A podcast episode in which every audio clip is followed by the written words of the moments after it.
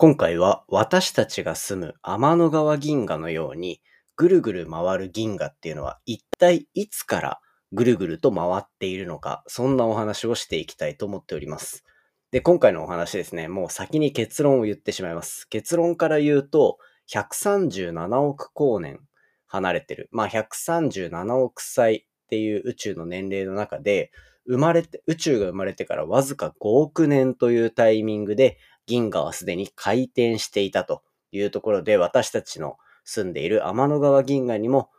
大きく関わってきそうな研究結果が出てきたので、今回はこちらを紹介していきます。2022年7月5日始まりました佐々木亮の宇宙話。このチャンネルでは1日10分宇宙時間をテーマに最新の宇宙トピックをお届けしております。ということで本日でエピソードが646話目を迎えているというようなところでやっぱ着実に伸びてきてるなっていう勝手な実感を沸かせながらやっておりますので今日もじゃあ本題いきたいと思います。今日の本題は私たちの住む天の川銀河のような回転している銀河は一体いつから回転しているのかというそんな研究結果が紹介されております。で、もう冒頭で話してしまったので、これ先に結果の方を教えていくと、まあ宇宙137億年っていうまあ長い歴史がある中で、その中で宇宙ができてからわずか5億年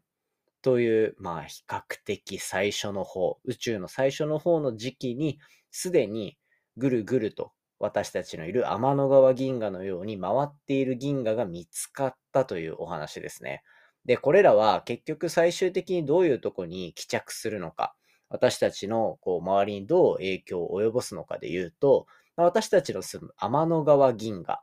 そもそも銀河の中に私たちがいるという状況がピンとこない方もいるかもしれません。まあ、そもそもいるんですよ。銀河の中に。で、天の川銀河と呼ばれる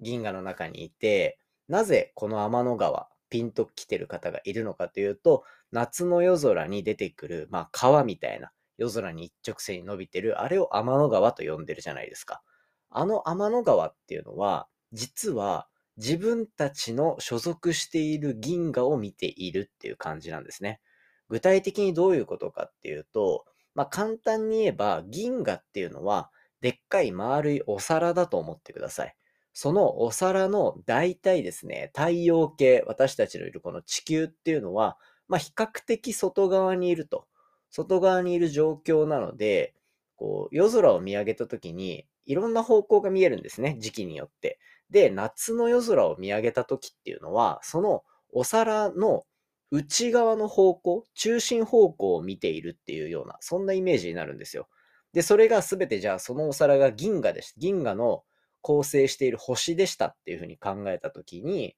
まあ、星がたくさんある方向を見続けると。夏の夜空っていうのは。なので、天の川銀河の中心を見ているから、まるで星が一直線に大量に無数に並んでいるように見えるっていうのが夏の夜空の天の川になってます。まあ今の時期ですね。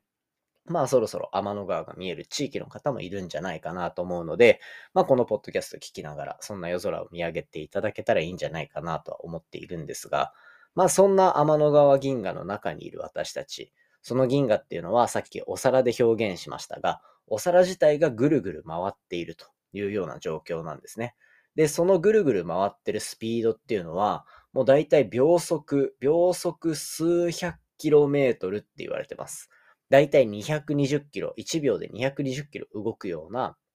そんな回転の速度を持っているというふうに言われてる、非常にこう、なんて言うんでしょう、エキサイティングな状況っていうのが宇宙空間に広がっているっていうのが、この、こう、銀河の状況になってます。で、ただ、私たちはこの天の川銀河の中に生活しているにもかかわらず、この銀河が一体どうやってこの巨大な、そして回転する構造っていうのを作り上げてきたのかっていうのは、未だに理解できていないという状況なんですね。で、これって、例えば、このポッドキャストでも、昨日、特に昨日、おとといですね、こうコラボ会でサイエントークのレンさんお呼びさせていただいたと思うんですけど、そこでやったのは、こう JAXA が打ち上げたはやぶさ2という探査機。で、この探査機がリュウグウっていう小惑星に行ったんですけど、この小惑星に行っていろいろ調査をした結果というか、調査をしに行った目的っていうのは、これ実は私たちのこういる生活している地球に対してじゃあ地球にどうやって生命がもたらされたのかひいては太陽系っていう歴史そもそも太陽系がどうやってできて初期の頃どういう状況だったのかなんていうのがわからないのでそういった情報をかき集めていきたいというようなモチベーションでこのはやぶさ2っていうのは行ったんですよ。なので今こう世界中で太陽系の歴史をみたいな話をしてるんですがもっと宇宙を引きで見ると、私たちが所属してるのは太陽系であり、そして天の川銀河なんですね。なので、天の川銀河自体が、いつからそうやって回転して円盤みたいな構造を作っていたのかっていうような、天の川銀河自体の歴史を探っていくっていうことも、一つ宇宙の研究にとっては重要なところになってくるというような理解ができるんですよ。で、これこのポッドキャストでも何度かお話ししてる通り、天文学っていうところのモチベーションの一つには、私たちが一体どういうふうな経路をたどって今までたどり着いて、そして私たちが最終的にどこへ向かってるのか、人類の最終到着地点みたいな、そして地球、太陽っていうところがどういうところに向かってるのかっていうのを明らかにするのがこの天文学の一つある意義だと思っているので、そういった意味でもやっぱり天の川銀河っていうところのこう形成、作られていく歴史っていうのを探るのは非常に重要なわけですね。で、今回、じゃあいつからこうやって回転してるのかっていうのが分かっていない中で、なら、どんどんこう昔の情報まで遡っていけば、宇宙ができてから今137億年。じゃあ、その間にいつ回転運動が起こり始めて、円盤みたいな形を作り始めていったのかっていうところがわかるというところで、とにかく遠くの宇宙を見よう、遠くの宇宙を見ようっていうような思想で研究が進んでいたと。っていうところで、今回はそんな研究の果てにですね、宇宙ができてからわずか5億年のタイミング、わずか5億年のタイミングで、こう、回転している銀河っていうのが発見されたというところで、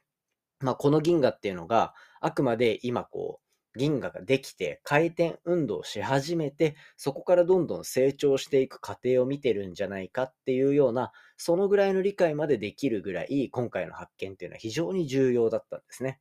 ただ、やっぱりこれ、天の川銀河は秒速220キロで回ってるとかっていうふうにさっき言いましたけど、今回見つけたその宇宙ができてからわずか5億年のタイミングの銀河っていうのは、回転の速度が秒速50キロ程度だったらしいんですね。なので、これって、だいたい私たちの住む天の川銀河の回転の速度の4分の1とかっていうぐらいの、まあ、非常に小さい運動であるというところなので、まあ、宇宙空間これからどんどん銀河が成長していく。っていうところの過程を見ていったときに、じゃあ一体どうやって速くなっていくのかだったりとか、どうやって銀河が成長していくのかっていうところはですね、今後また追加の研究で明らかになってくるんじゃないかなと思うので、銀河の成長、そして銀河の歴史っていう部分は、ポッドキャストでもまた取り上げていきたいなというふうに思っております。ということで今回は、宇宙ができてわずか5億年のタイミングでできた私たちの天の川銀河に似た回転する銀河というお話をさせていただきました。ということで、ここまでが一応本編で宇宙の話以上になります。ということでですね、まあ最後の最後のところで、近況報告というか、ポッドキャストの状況とかを皆さんにお知らせできたらなと思うんですが、この直前2日間のコラボ収録会、いかがでしたでしょうか？まあ僕は結構編集しててすごい面白いなと思った回だったんですよ。やっぱり僕自身が宇宙に対して、まあどこまでこう理解できてるのかっていうのを、なんか再認識できたような、そんなコラボ会だったし、で、何にせよやっぱ、なんかすごい勉強になったなって思ったんですよね。今回のコラボって。なので、その勉強できたなっていう気持ちが強かったからこそ、なんか科学系ポッドキャストとしてあるべき姿を提供できたんじゃないかなと思いました。なので、もしですね、聞いてないよっていう方いましたら、ぜひ、あの、聞いていただけたら嬉しいです。ちょっと長いのでね、なんかまとまった時間だったり、あとは保存とかしていただいて、細かい時間に聞いていただければいいんじゃないかなと勝手に思っております。はい。でですね、あの、転職期間に入ってるよみたいな話をさせていただいて、7月、8月、マジでポッドキャストちょっと気合入ってます。というところで、今週末は大人気宇宙系ポッドキャスター、これですね、宇宙やばいチャンネルっていうのがあるんですけど、そこの運営をやってるキャベチさんという方がゲストに来ていて、で、もうすでに収録終わってるので、今週末はそちらを紹介させていただきたいなというふうに思ってます。で、プラスでですね、追加であと、もう3組収録が決まってるんですよ。1人は、なんとこの今、ものすごく日本中で話題をかっさらっている宇宙飛行士選抜試験を無事クリアしている。そして僕の中で、この人が宇宙飛行士になっても、なったら全然納得だわ、みたいな人がいるって話をしたと思うんですけど、その彼ですね、をまたゲストに呼んで、今週すぐ、なんなら木曜日とかに多分公開するかと思いますので、そちらちょっと楽しみにしていてください。そこに加えて、最近は宇宙話のジングルというか、あの、音楽とかをやっ作ってくれたのが、ワクワクラジオの森口さんっていう方なので、その方お呼びしたり、あとは、女性2人でやってる深夜のコーヒーブレイクっていうポッドキャストチャンネルあるんですけど、そこのお二人ともコラボさせていただいてというような感じで、かなり盛りだくさんになってます。で、今じ、あの、スケジュール調整中のゲストの方もたくさんいるので、まあ、そういったところでちょっと7月、8月はですね、気合を入れて、宇宙話、うわめちゃめちゃ面白いじゃんみたいな、いろんな人出てくるな、こいつよくこんなとこアテンドしたな、みたいな。アテンドっていうと今あんまり言葉が良くないのかもしれないですけど、まあそういったのを、こうちょっと皆さんに見せていけるような、そんな7月、8月にできたらなと思ってますので、これからもぜひ応援よろしくお願いいたします。本気で日本一を取りに行っておりますので、応援していただけたら嬉しいです。ということで、今回のポッドキャスト以上にさせていただきます。今回の話も面白いなと思ったら、お手元の Spotify アプリでフォロー、そしてフォローボタンの横にあるレビューよろしくお願いいたします。番組の感想や宇宙に関する質問については、Twitter のハッシュタグ宇宙話、または Spotify アプリの下の Q&A コーナーから匿名で僕の方にメッセージ寄せられるようになっておりますので、ぜひよろしくお願いいたします。それではまた明日お会いしましょう。さようなら。